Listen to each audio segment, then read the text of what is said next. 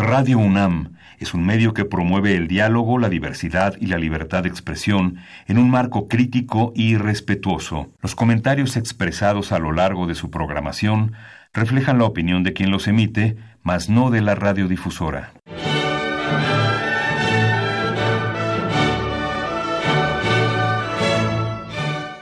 Diálogo jurídico. Derecho, cultura y humanismo. Programa a cargo del maestro Eduardo Luis Fejer.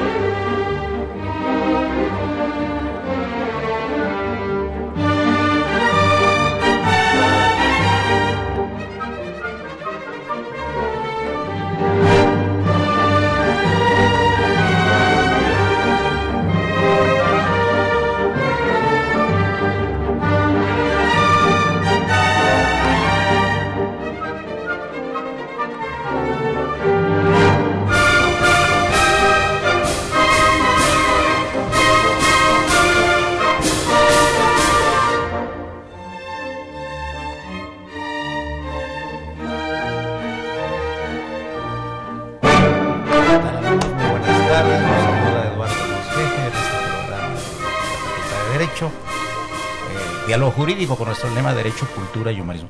Antes de presentar a dos distinguidísimas personalidades, quiero felicitar al padre Cronos, porque trajo buena música.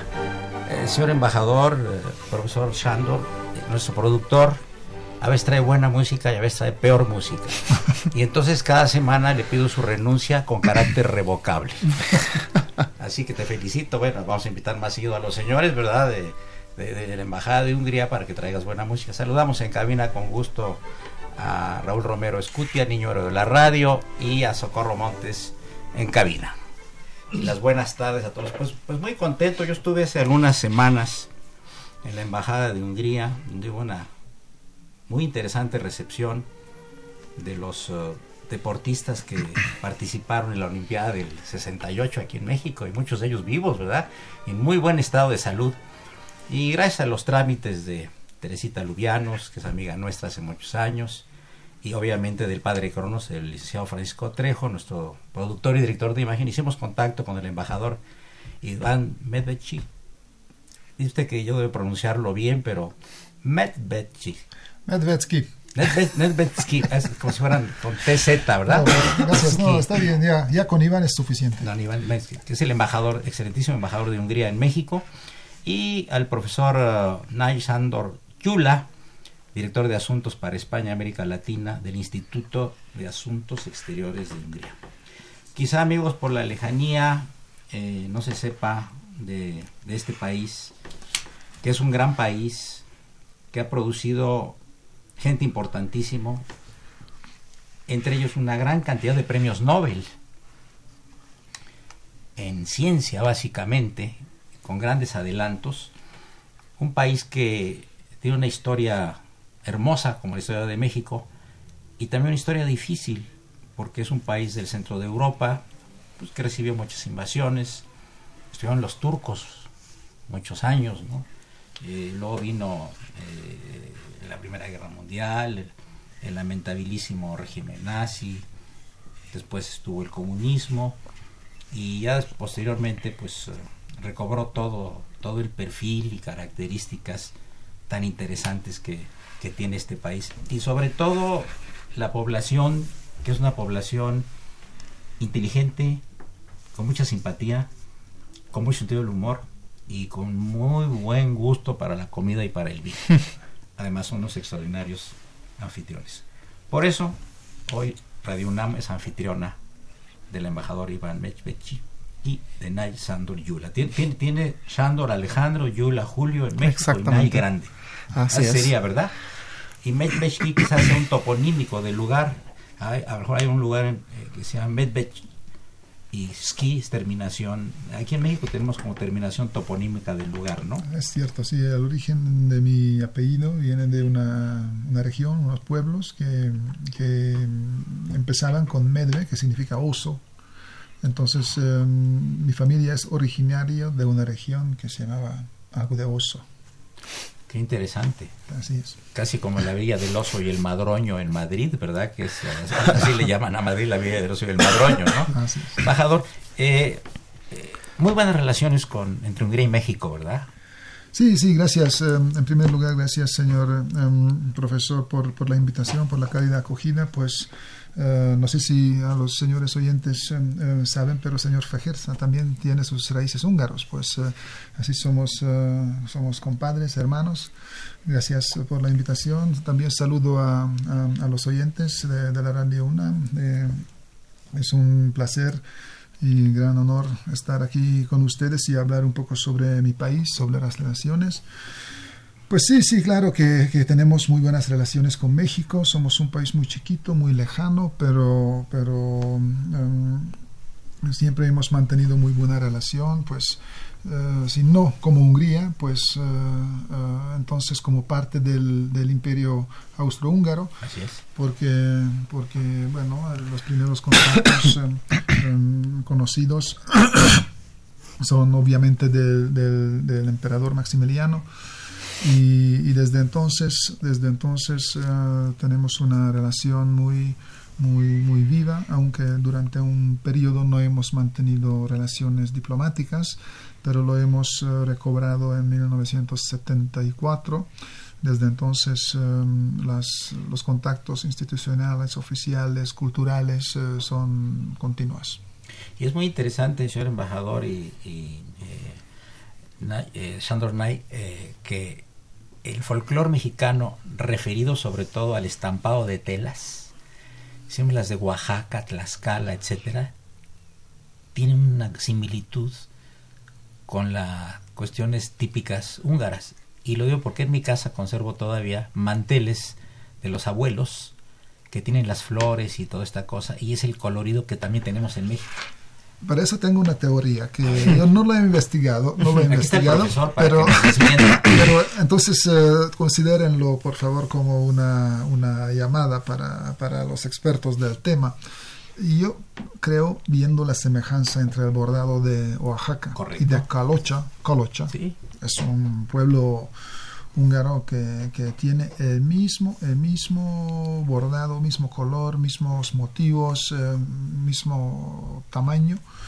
No, no sé de dónde viene la semejanza, pero mi teoría, y eso es lo que habría que investigar, es que con, con Maximiliano, con su corte, vinieron señoras y damas del pueblo. absolutamente.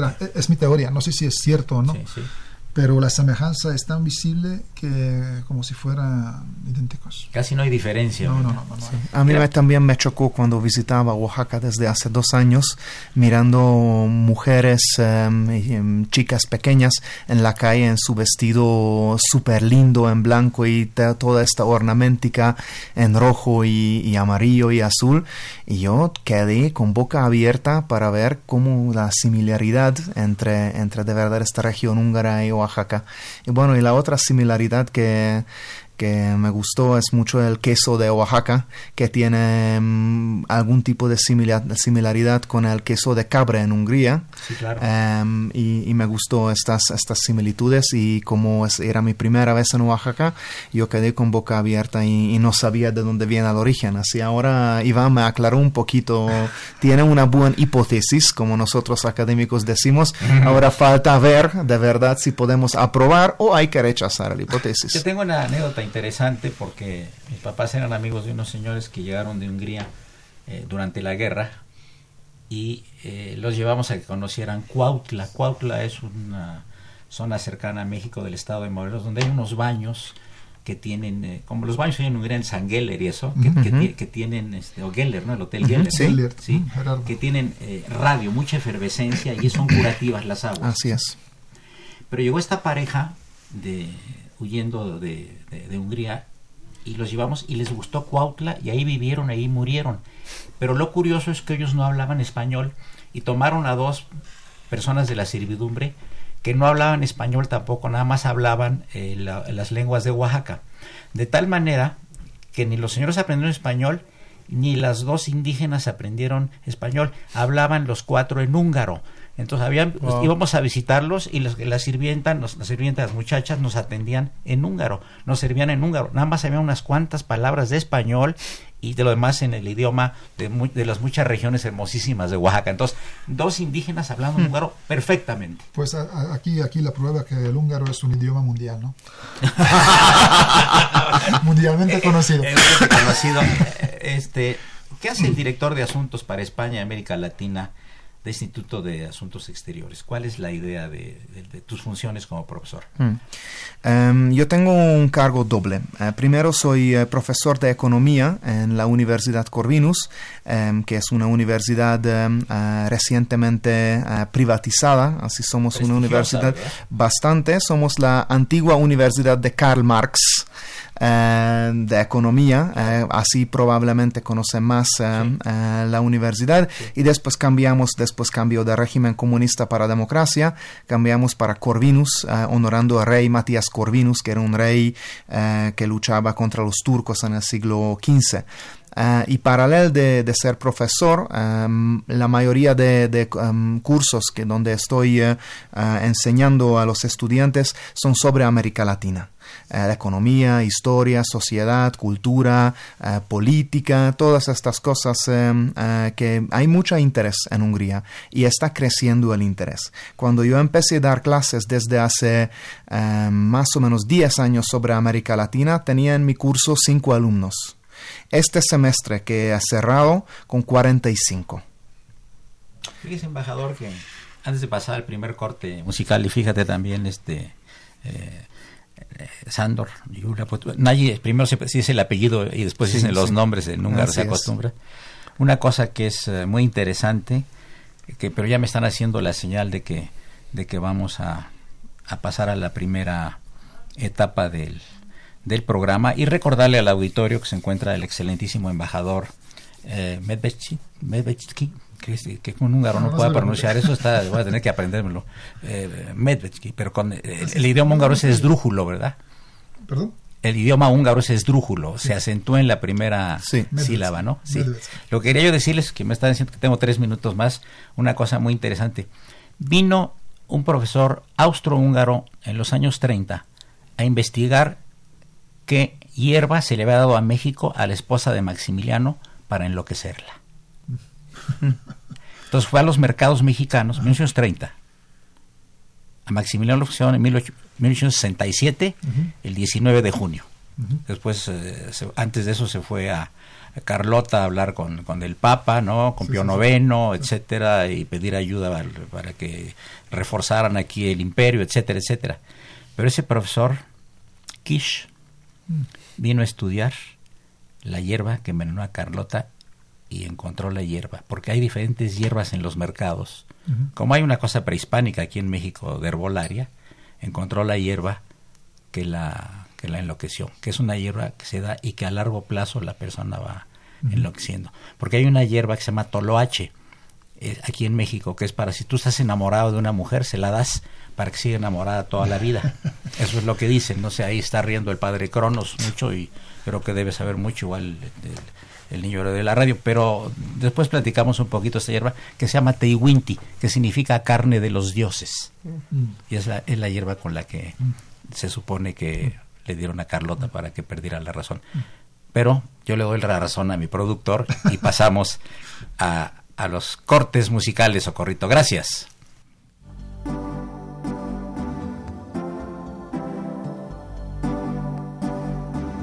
Está usted escuchando Diálogo Jurídico, Derecho, Cultura y Humanismo.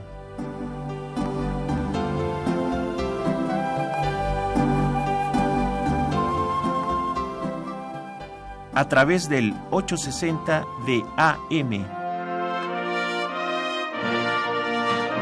El alma mater del cuadrante.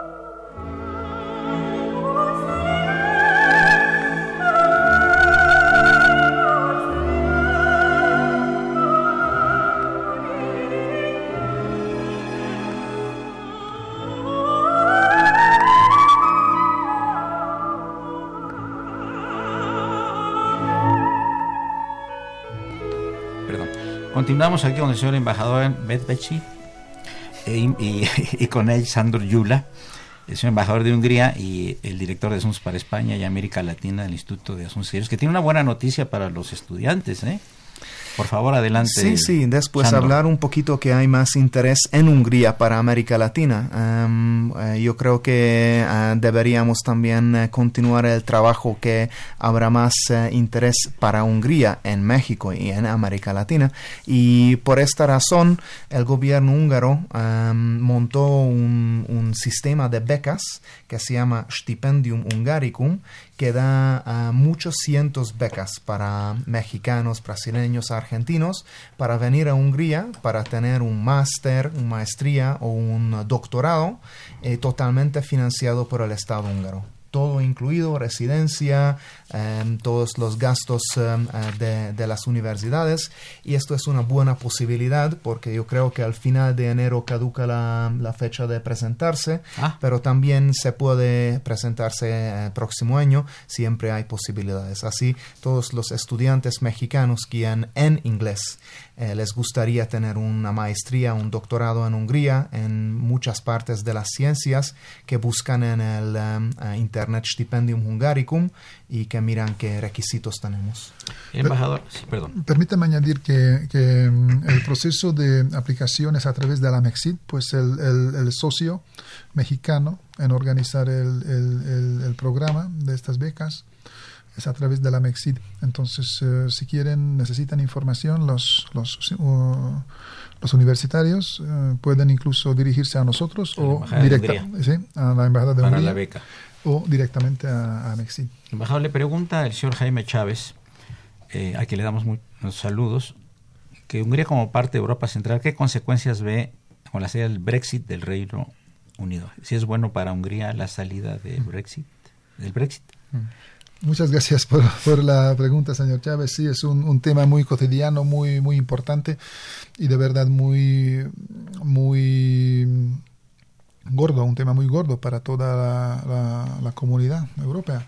Pues sí, eh, obviamente em, eh, lamentamos em, eh, y al mismo tiempo respetamos la decisión de, la ciudadanía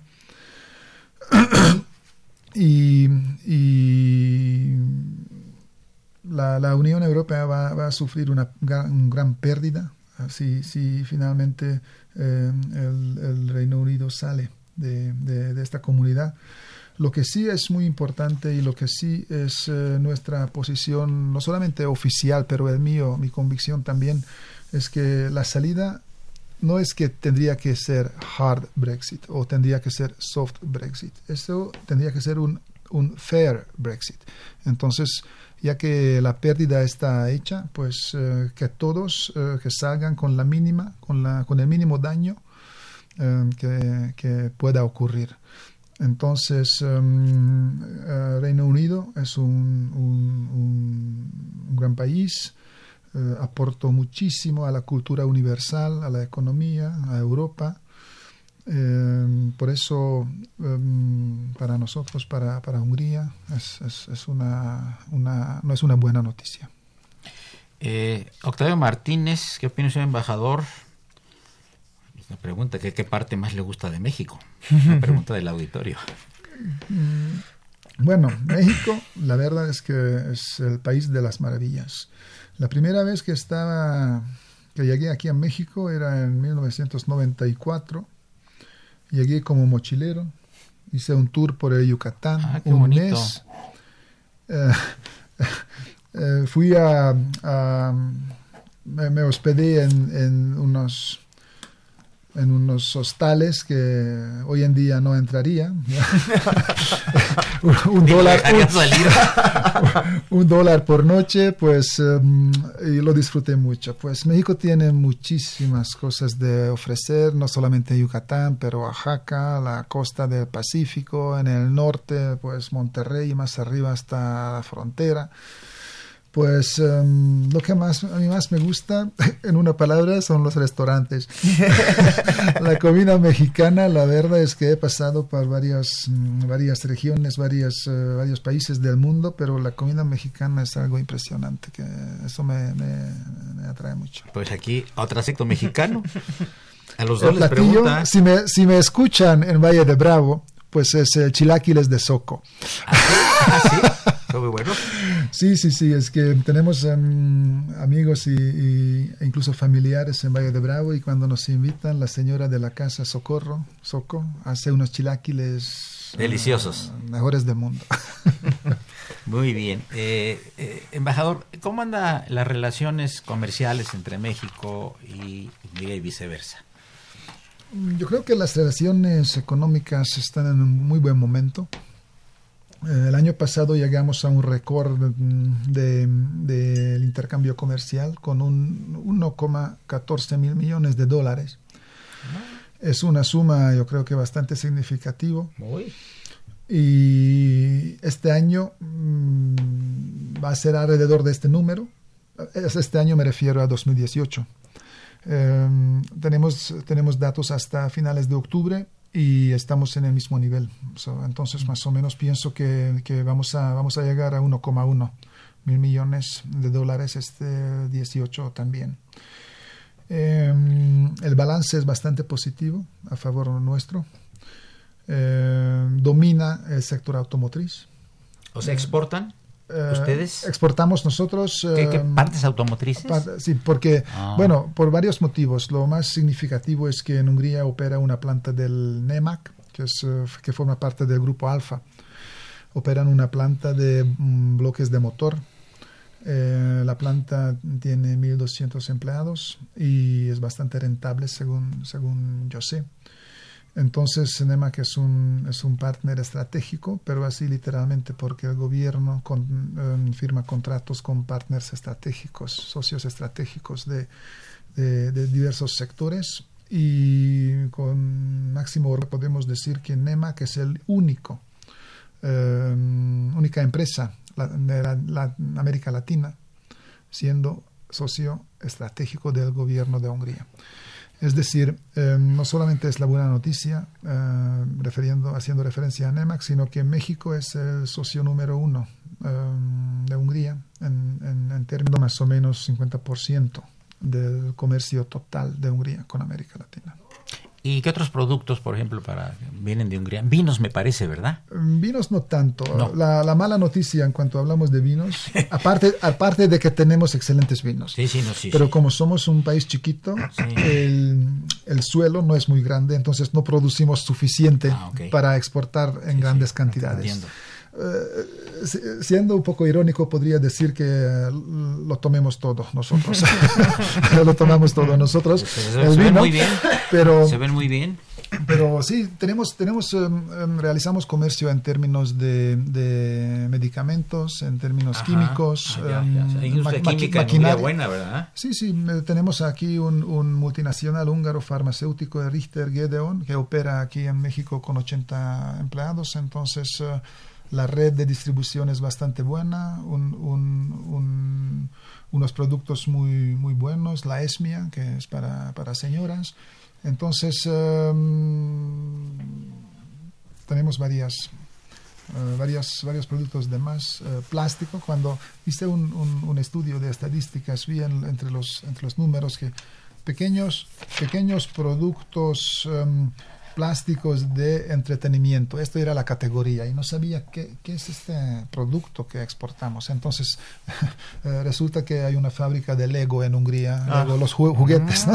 y entonces exportamos entonces eh, juguetes de Lego que se, se, se hace en, en Hungría. Obviamente la marca es danesa, pero... eh, El cubo es, es un húngaro, ¿verdad? El cubo. El cubo Rubik. Sí, claro, es un claro, húngaro, sí, sí, ¿verdad? sí, es- Claro. Es, un gran invento, un gran juego. eh, admito que nunca he podido componer Armarlo. cuando era niño, Es terrible, ¿verdad? Sí.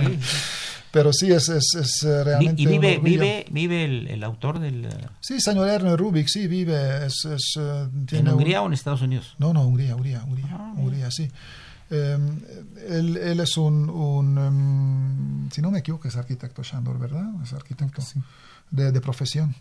pero tiene varios, varios inventos ya así con, con patente. Es un, un señor con, con, mucha sabiduría y muchos conocimientos. Qué interesante. Hay un museo del Chile, ¿verdad? En, en Budapest, ¿verdad?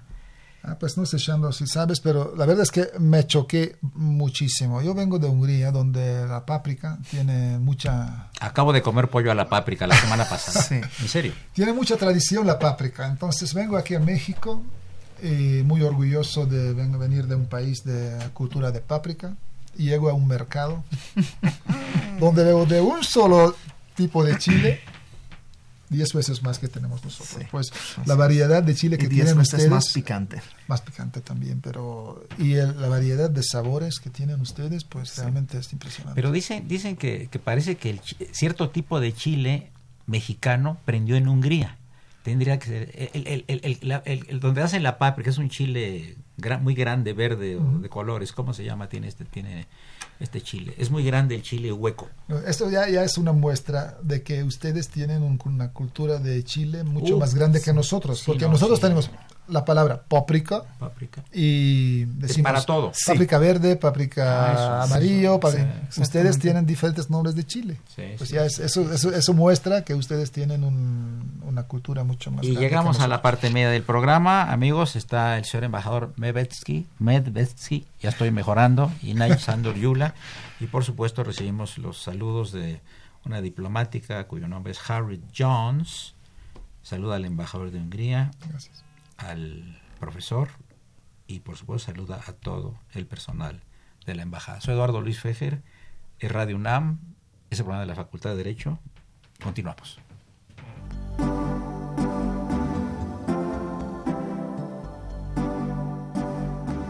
Está usted escuchando Diálogo Jurídico, Derecho, Cultura y Humanismo.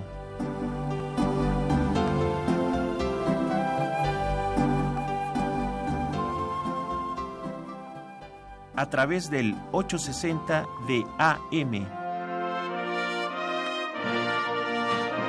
El alma mater del cuadrante.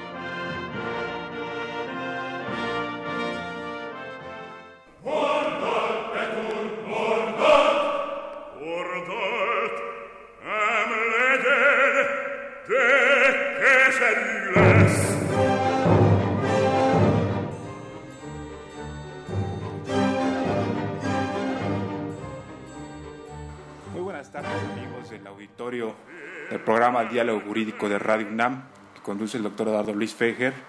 Estamos nada más y nada menos que con el doctor Armando Soto Flores, quien es el jefe de la División de Estudios de Posgrado de esta Facultad de Derecho, y quien nos va a hablar de este libro titulado Diputados Constituyentes y que tengo en mis manos, con el prólogo del director, el doctor Raúl Contreras Bustamante, pero ¿quién mejor que el coordinador, el doctor Armando Soto Flores, para que nos hable de este libro y que nos diga eh, cuál es la importancia de saber este constituyente del 17 y por qué no también de la presentación de este libro que tendrá lugar el próximo 5 de febrero. Muy bien, pues muchas gracias y sobre todo muchas gracias al maestro, al doctor Fejer, que es sin duda alguna el prototipo de los investigadores más importantes de la Facultad de Derecho y, por qué no decirlo, de la Universidad Nacional Autónoma de México. Eh, la obra eh, tiene una singularidad importantísima, que es sobre todo los vínculos que tiene con la facultad y por supuesto con la universidad. Este es un punto interesante, interesante de esta obra de eh, eh histórico jurídico, histórico jurídico, y que hoy precisamente el 5 de febrero vamos a darla a conocer a la comunidad de la Facultad de Derecho. Eh, vemos en este libro del doctor Soto Flores que participan dos articulistas que me han llamado mucho la atención y que también para el público lector, yo creo que es importante que lo sepan esto, participan eh, dos profesores de esta facultad que tienen vínculos consanguíneos con alguno de los constituyentes del 17. ¿Nos podría hablar respecto sí, a esto? Sí, por supuesto. Es importante también mencionar eh, las características muy específicas de la obra de los diputados constituyentes. Una de ellas es una de ellas es que hay dos maestros, un maestro y una maestra, eh, eh, que tienen vínculos precisamente con los diputados constituyentes. Uno de ellos es, es por supuesto, eh, el maestro. el maestro Fernando Medina. El maestro Fernando Medina, que su padre, su padre, fue diputado constituyente eh, y quizás valga la pena también resaltarlo, eh, me estoy refiriendo a Fernando Medina González, su padre fue diputado constituyente que llevaba el nombre de Hilario Medina Gaona, que incluso fue presidente de la Suprema Corte de Justicia. Así es. Otro punto importante es eh, el artículo que desarrolla la doctora María Antonieta Magallón Gómez, que su abuelo, Andrés Magallón Ramírez, fue también un eh, extraordinario diputado constituyente. Quizás valga la pena también eh, señalar, señalar a otro de los diputados constituyentes que es el, licenciado José Natividad Macías Castorena. Castorena eh, escribió su, libro sobre, sobre su vida, sobre su espíritu en la Constitución de 1917. ¿Por qué es interesante hablar de José Natividad Macías Castorena? Primero, era abogado, egresado de la Universidad de Guanajuato, es un punto interesante. Eh, hizo un vínculo muy estrecho con Venustiano Carranza, que finalmente Venustiano Carranza fue el, gran vencedor ¿sí? y el que convoca a reformas a la Constitución de 1857 y quien le hace el, quien le hace el proyecto es precisamente José Natividad Macías Castorena. Él elabora el proyecto eh, que Carranza presenta al Congreso Constituyente de 1916-1917. Es otro de los tantos puntos importantes de, los, de los eh, diputados, porque José Natividad este, fue director de la antigua Escuela de Jurisprudencia y fue rector de la Universidad Nacional Autónoma de México.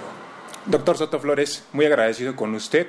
Ya para finalizar, eh, ¿Nos puede repetir la fecha de presentación del libro y dónde tendrá lugar también? El, libro lo va, se va a presentar el 5 de febrero. 5 de febrero. Sí, con motivo precisamente del aniversario de la Constitución de 1917. Y obviamente quien lleva el liderazgo de, este, de esta presentación es el doctor Raúl Contreras Bustamante, veracruzano, y que y que eh, va a hablar de Cándido Aguilar. De Cándido Aguilar. Veracruzano. Veracruzano. Gran constituyente además. Esposo de una hija de don Venustiano Carranza. Qué maravilla. Estaremos atentos a la presentación de este libro. Eso es todo por mi parte. Soy Carlos Martínez y en enlace especial para Diálogo Jurídico de Radio UNAM.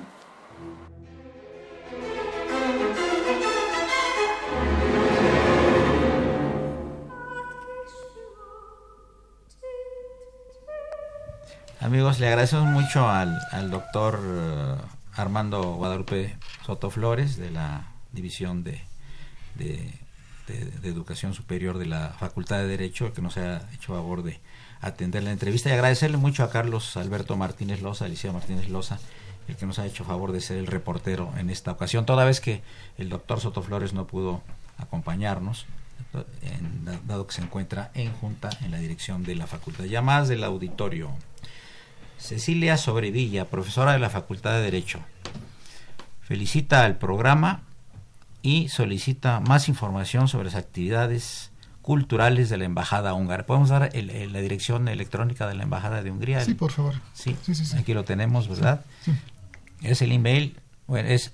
Sí, es mi, es mi particular, pero se, se, lo dejo enseguida... Al productor se lo dejamos, licenciada ella destacadísima eh, profesora de la Facultad de Derecho de Derecho Constitucional. La señora María Rosario Velázquez de Linda Vista envía felicitaciones a los invitados. Está muy contenta por la forma tan amable y sencilla en la que están contestando estas preguntas. ¿Qué, otro, qué, otra, eh, en cuestión de relaciones culturales, eh, cómo andamos entre México y Hungría, señor embajador? Don Iván. Y mejor Don Iván porque no puedo aprender muy bien la cosa. Está peor, que el segundo mío. Hasta que no tenga que cambiar mi DNI, el pasaporte, etcétera, pues por, favor, adelante. no, las relaciones culturales yo creo que son unos puntos de contacto entre naciones muy importantes. la cultura es el idioma común que hablamos todos em, en el mundo. Eh, por eso la embajada eh, pone mucha atención a, fomentar las relaciones. Quisiera solamente comentar dos tres puntos eh, que destacan en, nuestras actividades. Tal vez ustedes también conocen y les suene, suene familiar el apellido Kepeñesh. Paul Kepeñesh. Paul Kepeñesh, sí, el famoso y célebre escultor em, Sí, es escultor, pero yo creo que... Gran artista. Artista, un gran artista. Em, con, quien realizamos varias, em, varias eh, exposiciones. Eh, hemos eh, colaborado con, con, él en, muchos, muchos temas delante de la embajada en la acera también se, puede contemplar una de sus obras. Muy cerca de nosotros, un, famoso, una famosa escultura también suya, pues él representa para nosotros un, un, punto de contacto muy importante, como la su, cómo combinó sus conocimientos y su formación en Hungría con lo que experimentó aquí en México. Se asentó en Acapulco y le, le agarró toda, toda la cultura mexicana. Entonces, en sus obras se, se contempla Sí, profesor. Eh, la otra cosa que quiero añadir que no solo son um, fabulosos artistas con origen húngaro en México, pero también um, eh, la cultura mexicana llega hasta Budapest. Y una, un buen proyecto donde también el señor embajador Iván eh, ha compartido mucho trabajo y también en la Embajada de México en Budapest era una exposición espectacular de Frida Kahlo en la Galería Nacional de Budapest. Era de origen húngaro, ¿eh? Frida Kahlo era de origen húngaro, por supuesto. Probablemente sí. Ah, no, por supuesto. Sí. Em, y esta exposición inauguraron eh, el año pasado eh, con la participación del viceministro de Cultura húngaro ah. y el um, director general de México. también de la Cancillería. era una gran festividades de, de, apertura. todo el um, cuerpo diplomático internacional participó en esto y yo creo que tenía como un 100 mil visitantes en, cinco la meses. Exposición, la exposición estaba abierta durante cuatro meses. Em, y resulta que es la exposición más exitosa de todo el año 2018 en Hungría, con 250 mil visitas. en Budapest. En Budapest. La última semana se tenía que abrir durante la noche también. Hubo tanta cola para entrar en la última semana que se tenía que quedar abierta durante la noche también. El papá de Frida eh, eh, eh, era un fotógrafo muy famoso, que fue contratado por el presidente Porfirio Díaz, que duró aquí más de 30 años en el poder, porque celebrarían en 1910 los 100 años de la independencia de México. Es cuando se hizo el Ángel de la Independencia y todos los teatros. Figura muy controvertida, porque unos lo odian y otros lo aman, etcétera. La cosa es que Porfirio le encontró al le, le, pidió al papá de Frida Kahlo que fuera el fotógrafo de todas las obras que él hizo en México y que las inauguró en 1910. Entonces, por eso, por eso llegó a México, eh, que se casó con una señora mexicana, mm. Wilhelm Calo. Guillermo, ¿verdad? Sí, Guillermo Calo, sí, sí, sí. Eh, tipo de mucha, de mucha personalidad. Eh, embajador, están insistiendo en la cuestión de las becas, entonces se dirijan a, la Embajada de Hungría pues, para que le den un poquito de, mayor información. ¿Qué, prevé, usted en el futuro de las relaciones de México con Hungría? Mayor incremento cultural, mayor incremento cultural. ¿Y qué es lo que exporta México a, Hungría? Sí, en cuanto al futuro, eh, tenemos em, em, otros proyectos culturales de mucha envergadura. Solo quisiera, quisiera em, bueno, no sé hasta qué punto puedo hablar sobre proyectos eh, eh, eh, que aún no están, están bien configurados, pero en los próximos dos, tres años tenemos um, un, um, una exposición de un, artista húngaro muy, muy destacado y mundialmente conocido para traer aquí a, a, Ciudad de México. Porque el que tiene usted en la embajada, qué buen pintor, ¿eh? el de ese día. Sí, eh, eh, es, eh, usted, maravilla. usted habla de, de Vilmos también un, un, un, señor, un muy buen ejemplo de la convivencia de dos culturas. Vilmos Söch, que nació incluso en Transilvania, en aquel entonces perteneció a, formaba parte de, de Hungría.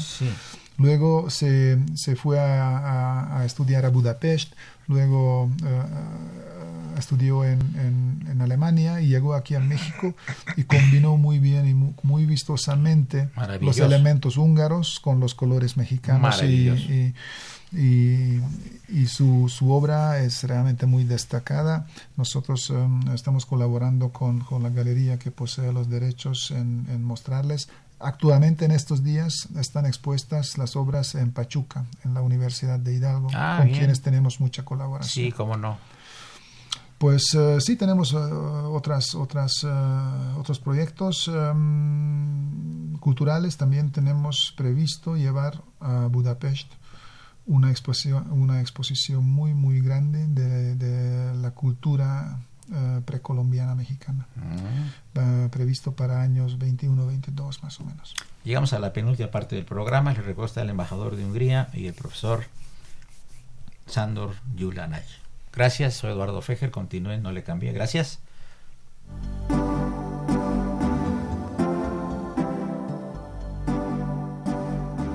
Está usted escuchando Diálogo Jurídico, Derecho, Cultura y Humanismo.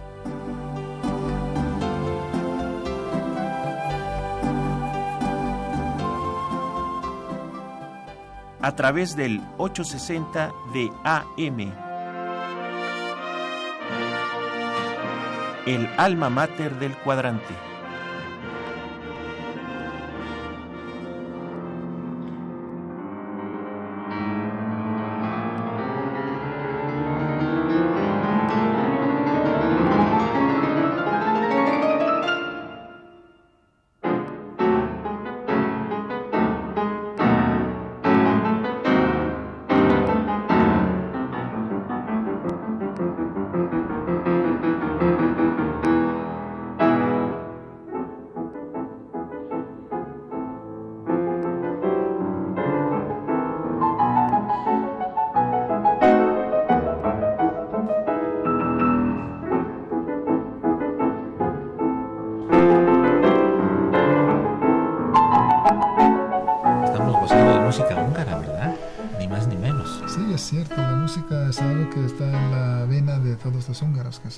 Chardas.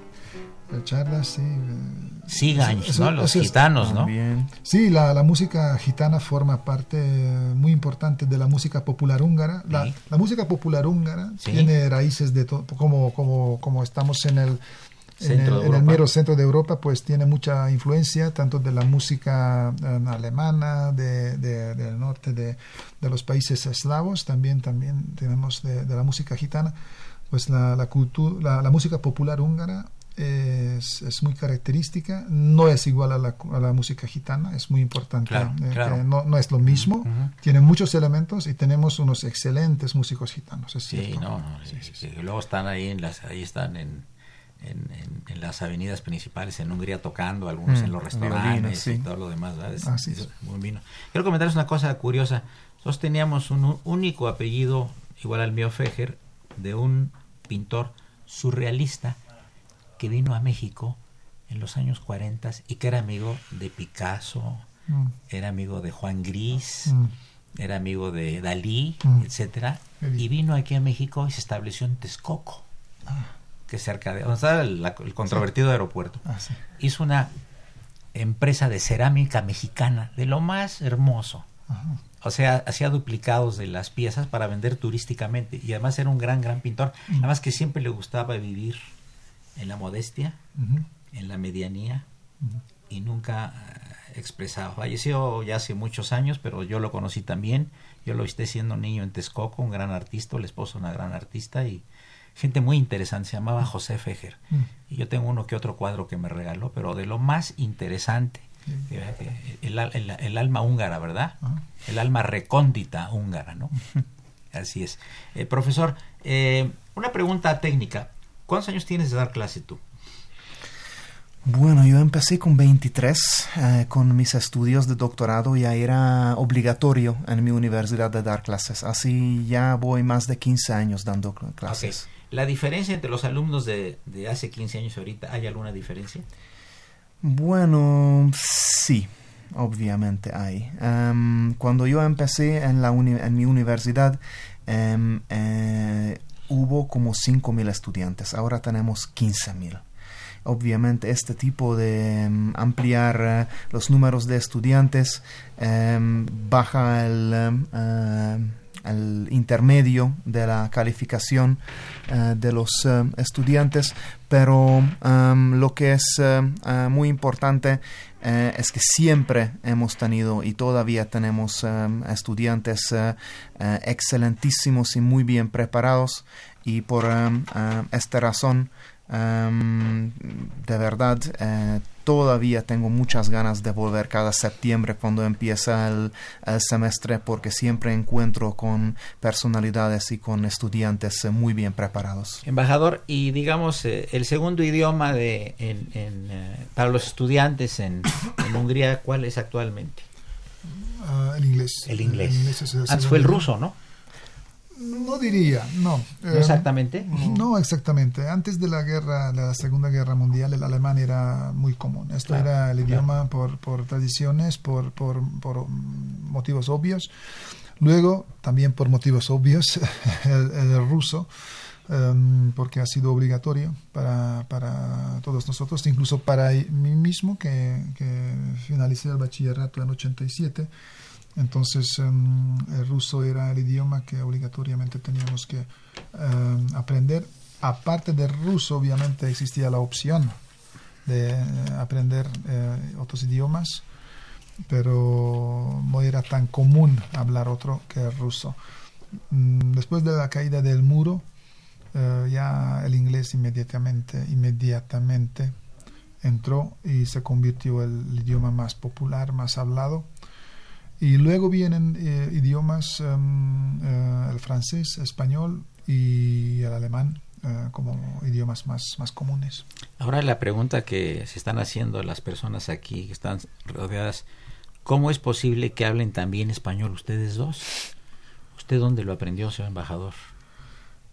Suelo decir que aprendí en Budapest, pero practiqué en España.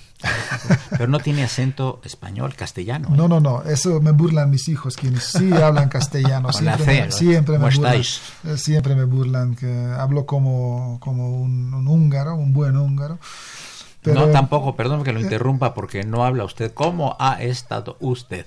Esa Ah, sería sí, la, la, ¿verdad? Sí, sí. No, em, de hecho, hace mucho tiempo, hace ya, no sé, desde 20 años de edad, hace 30 años entonces, em, trato con temas de España o América Latina. Entonces, yo fui em, becario en España, luego hice bastantes visitas, trabajé como guía con grupos españoles.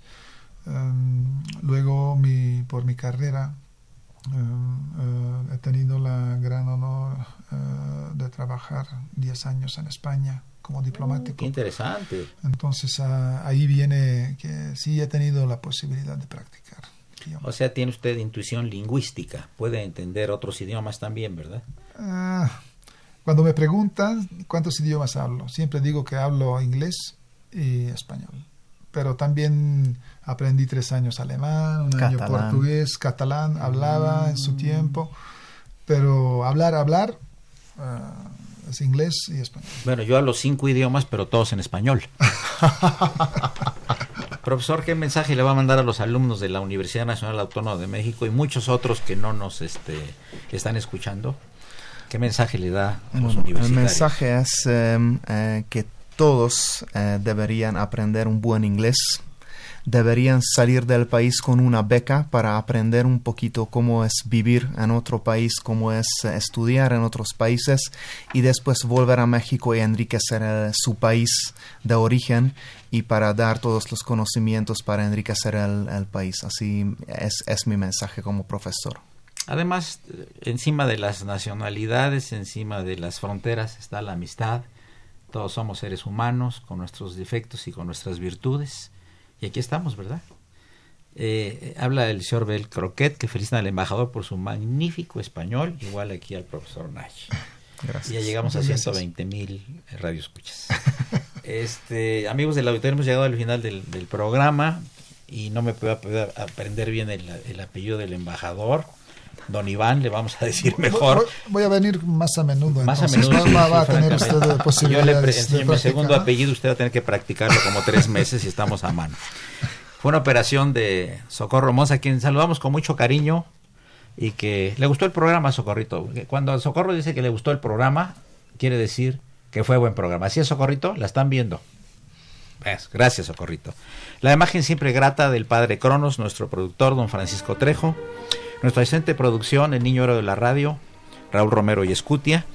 Y los asistentes que están haciendo el servicio social aquí, Rafael Serrano Méndez, Nayeli, Jocelyn, Posada, Son Pansin. Son Pansin apellido náhuatl. Significa, Son Pan es panteón. Son Pansin, dice el panteón pequeño. Es el segundo apellido de ella que no queremos todavía que nos ofrezcas tu segundo apellido, te lo agradecemos mucho. Gracias, don Enrique Pacheco, por el apoyo técnico. Soy Eduardo Luis Fejer, la mejor de las tardes, y que la pasen muy bien. Gracias por. Muchas gracias.